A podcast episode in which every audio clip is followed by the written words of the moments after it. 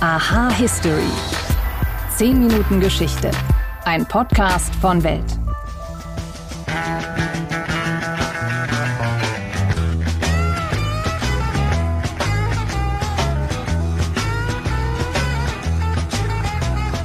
Trucking, got my chips cashed in. Keep trucking, In dieser Folge gehe ich mit euch mal auf die Metaebene des Podcasts. Denn das Lied, das ich gerade gespielt habe, Truckin' von der US-Band Grateful Dead, das war der allererste Podcast der Geschichte. Am 11. Januar 2001, da bettete der Softwareentwickler Dave Weiner dieses Lied in seinem Blog mit ein. Und damit liegt die Geburtsstunde des Podcasts gerade mal knapp 23 Jahre zurück. Aber woher kam der Podcast damals überhaupt? Welche Menschen haben neben Weiner zu seiner Verbreitung beigetragen? Und wie wurde aus einem anarchischen Amateurmedium ein Format, das heute von Verlagen, Unternehmen und allen möglichen Menschen des öffentlichen Lebens genutzt wird? Um genau diese Fragen dreht sich diese Folge von Aha History.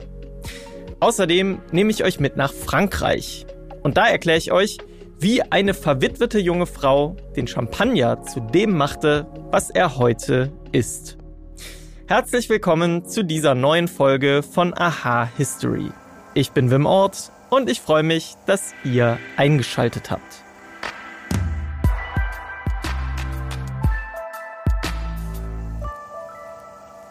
Als ich vor vielen, vielen Jahren beim Radio gearbeitet habe, da war der Podcast noch in seinen Kinderschuhen. Damals konnte sich in den Studios der Republik kaum jemand so richtig vorstellen, dass das Format mal so groß wird, wie es heute ist. Naja, und heute? Heute haben all diese Sender, bei denen ich damals war, ihre eigenen Podcasts. Das Format hat sich also etabliert und das hier in Deutschland spätestens seit der Corona-Pandemie. Wie der Podcast in nur gut 20 Jahren zu dem Wachstumsmedium Nummer eins wurde, darüber spreche ich mit der Medienwissenschaftlerin Nele Heise. Sie forscht zu digitalen Medien und hat sich die Entstehungsgeschichte des Podcasts ganz genau angeschaut. Hallo Frau Heise. Hallo Herr Ort. Fangen wir mal an mit der Zeit noch vor dem Internet. Was man vorher kannte, war das Radio. Gibt es da Analogien, die man auf die heutigen Podcasts ziehen kann? Also ich finde immer ganz bestechend, dass viele Menschen in der Frühphase des Podcastings, dass die so ein bisschen erinnern an das, was man so in den 70er, 80er Jahren jetzt in Deutschland zum Beispiel als freie Radios verstanden hat. Also so dieses nicht äh, wie beim klassischen Radio ganz ordentliche Sprechen und dieses äh, Gerichtete und man muss sich schön an eine Sendestunde halten und so weiter. Also da gibt es so eine gewisse Traditionslinie, was das Auditive angeht. Das äh, war, glaube ich, etwas, was diese Anfangsphase des Podcastings ganz stark geprägt hat. Also da gibt es schon so Traditionslinien, die weit vor den 2000er reichen. Ähm, technisch ist das dann wieder eine andere Frage. Genau, technisch da braucht man für einen Podcast heute das Internet und dadurch ist der Podcast auf jeden Fall das jüngste Hörfunkformat. Sie haben ja eben schon gesagt, es war so um die Jahrtausendwende rum, dass es dann wirklich losging, ne? Ganz genau. Also es gibt einen ganz, ganz wichtigen Kern des Podcastings. Und zwar das sogenannte RSS-Standard. Das, äh, das ist ein Internetprotokoll. Und das hat sich mit der Verbreitung von Weblogs, äh, ist das populär geworden. Während man also ganz lange in den 90er Jahren noch aktiv auf eine Webseite zugreifen musste, um Texte und so weiter abzurufen, war es dann plötzlich Anfang der 2000er Jahre möglich, webbasierte Inhalte automatisch zu erhalten, sobald sie erscheinen. Im Oktober 2000, also gar nicht lange nachdem das RSS entwickelt wurde, hat äh, ein Online-Aktivist Tristan Lewis die Idee geäußert, dass man nicht nur Text, sondern auch Audio- und Videodateien ausspielen könnte. Und diese Idee wurde dann von Dave Weiner auch faktisch umgesetzt. Ne? Und das war also der Grundstein für das, was wir heute als Podcasting kennen, also eine Methode zur Verteilung und Audio- und Videodateien im Internet. Das Ganze ist, wie gesagt, eine dezentrale technische Architektur, über die man Audiodateien dann überall im Netz publizieren konnte. Und das Wichtige war, dass eben keine Firma oder keine Einrichtung ein Patent für RSS besitzt, sondern es konnten auch von allen, die interessiert und technisch in der Lage waren, weiterentwickelt werden. Und entsprechend waren viele Menschen daran beteiligt, die Ideen und technischen Lösungen beizutragen äh, zu dem, was wir heute als Podcasting kennen. Sie haben jetzt gesagt, es sollte ganz bewusst abgeschirmt sein vom Kommerz. Wenn ich jetzt das Wort Podcast mir angucke und ich bin in der Zeit jung gewesen, ich hatte damals meinen iPod, das war auch eine ähnliche Zeit. Wo kommt der Name her? Kommt der von der Firma Apple oder hat er gar keinen Bezug dazu? Also natürlich, Apple hat den ersten iPod äh, 2001 auf den Markt gegeben. Das war so ein tragbares Abspielgerät für MP3-Dateien, für alle, die noch jünger sind als Sie, Herr Ort. Und das war natürlich auch Teil dieser Entwicklung. Ne? Man hatte plötzlich tragbare Abspielgeräte. Gab es, glaube ich, auch noch einen äh, anderen Anbieter. i2Go hieß dieser Anbieter. Das war eine Firma, die auch die ersten MP3-Player produziert hat und so einen Service entwickelt hatte, mit dem man dann eben auch so News Stories herunterladen konnte oder eben auf dem PC oder MP3-Player hören konnte. Parallel dazu waren ja auch noch ganz wichtig, dass es plötzlich auch viel mehr günstige Hardware und Software gab, mit der man selber auch aufnehmen konnte. Ne? Also das sind parallele Entwicklungen zu dem, wie dieses RSS-Format entstanden und dann genutzt wurde. Und wenn man etwas als Geburtsstunde vielleicht vom Podcasting ansehen möchte, ist das ein Blogbeitrag von Dave Weiner, nämlich das erste Audio, was auf diese Weise verbreitet wurde, war ein Song der Band Grateful Dead. Und das Ganze wurde am 11. Januar 2001 ähm, veröffentlicht von Dave Weiner. Er wiederum hat einen recht bekannten Medienpersönlichkeit in den USA, Christopher Lydon, dazu überredet, doch mal seine Interviews, die er geführt hat und die er online gestellt hat, mal mittels Podcast-Feed zu verbreiten. Und der dritte im Bunde, der von vielen auch als Podfather bezeichnet wird, ist Adam Curry.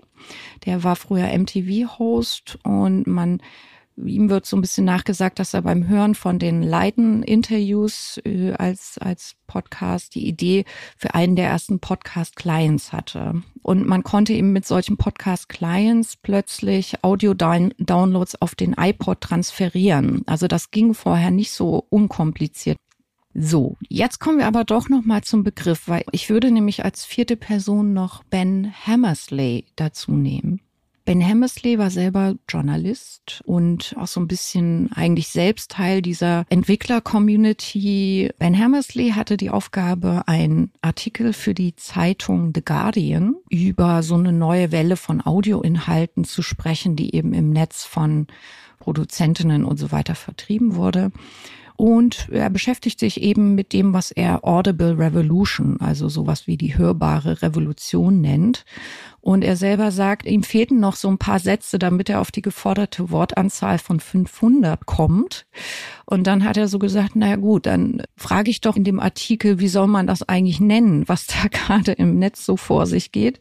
Und er hat dann so verschiedene Begriffe aufgezählt, wie Audioblogging oder auch so ein Begriff wie Guerilla-Media. Ne? Also diese zwei Begriffe hat er eingeführt und als dritten hat er tatsächlich sich ein Wort ausgedacht, Podcasting. Und das hat sich tatsächlich dann irgendwie durchgesetzt.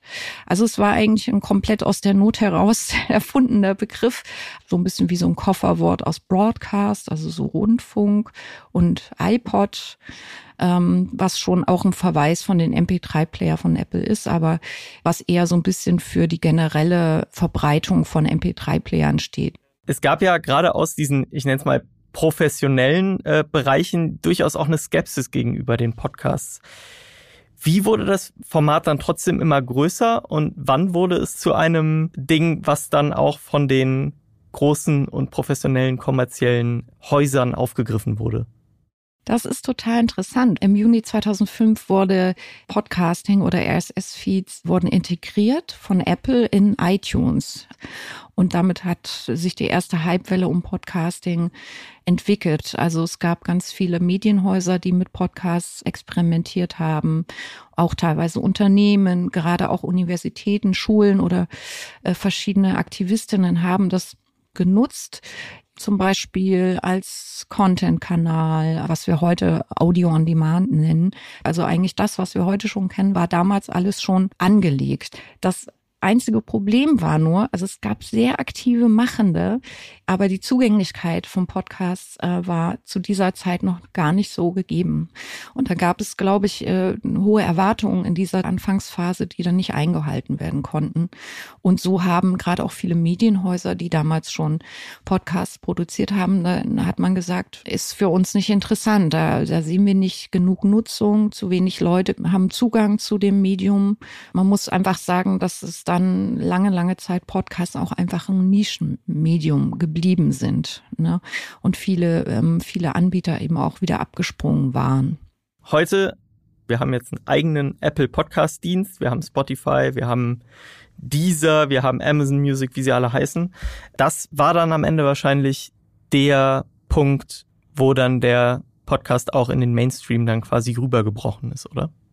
Da kommen viele verschiedene Entwicklungen zusammen. Zum einen, Smartphones haben natürlich unsere Mediennutzung total verändert. Streaming-Dienste gehören dazu. Überhaupt, dass wir sowas wie Mediatheken oder Netflix oder so etwas kennen. Aber es tut sich auch auf der inhaltlichen Seite ganz viel, was wichtig ist. Ne? Also Mitte der 2010er Jahre, würde ich sagen, hat Podcasting so eine Art Renaissance erfahren. Ne?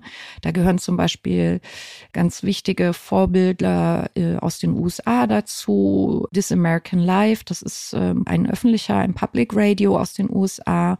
Ganz wichtig finde finde ich auch so Einzelpersonen. Joe Rogan, der hat 2009 seine erste Folge gemacht. Er sollte der wahrscheinlich meistgehörte Podcast der Welt. Und auch die BBC oder Public Radio in den USA haben eigene Apps entwickelt, die einfach die Nutzung vom Podcasting erleichtert haben.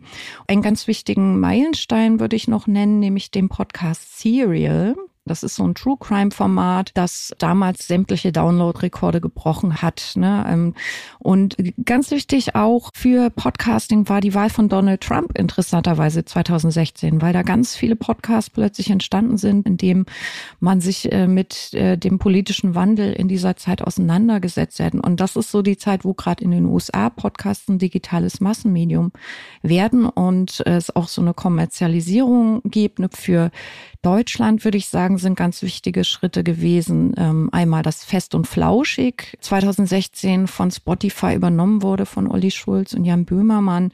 Und wenn man vielleicht in jüngerer Zeit nochmal guckt, da würde ich schon sagen, dass eines der wichtigsten Ereignisse wirklich die Corona-Pandemie war. Und exemplarisch dafür vielleicht ein Zitat äh, von der ehemaligen Bundeskanzlerin Angela Merkel. Die hat am 18. März 2020 in ihrer Fernsehansprache anlässlich des ersten Shutdowns ganz selbstverständlich das Wort Podcast erwähnt und sagte damals, schon jetzt gibt es Enkel, die ihren Großeltern einen Podcast aufnehmen, damit sie nicht einsam sind. Also das war, glaube ich, der absolut äh, letzte Stein des Durchbruches im deutschsprachigen Raum, als selbst Kanzlerin Merkel es in einer sehr, sehr wichtigen und groß äh, stark wahrgenommenen Ansprache erwähnt hat. Und wenn man vielleicht jetzt einmal sehen möchte, wo stehen Podcasts heute? Wir haben einen ganz durchkommerzialisierten Mainstream und diese ganze unabhängige private Produktionslandschaft vom Podcast, die ist so ein bisschen aus der Aufmerksamkeit verschwunden. Also all das, was das Graswurzelmedium Podcast mal ausgemacht hat, was ich sehr schade finde. Und ansonsten hoffen wir ja, dass alle dem Medium weiter verbunden bleiben und vielleicht sich mal damit auseinandersetzen, ob man Podcast auch noch auf anderen Wegen als über eine Plattform wie Spotify hören kann. Nele Heise, vielen, vielen Dank für Ihre Zeit. Danke für die Einladung. Ruinard, Dom Perignon und Veuve Clicquot. Namen, die wir heute automatisch mit Luxus verbinden. Und wenn ihr jetzt noch das Blubbern im Hintergrund hört, dann kann ich euch sagen, heute geht's um Champagner. Um zu verstehen, was heute passiert, müssen wir wissen, was bisher geschah. Genau dafür gibt es unseren neuen Geschichtspodcast. Von politischen Intrigen im antiken Rom über die fanatischen Sektenführer in der frühen Neuzeit bis hin zu den großen Eroberern des mongolischen Reichs und ihren Management-Skills. Ich bin Joachim Telgenbischer. Ich bin Nils Winkmar. Und wir finden heraus, was bisher geschah, um zu verstehen, was heute passiert. Höre, was bisher geschah, überall, wo es Podcasts gibt. Und die Erfindung von diesem ganz besonderen Sekt die hängt eng zusammen mit einer Frau.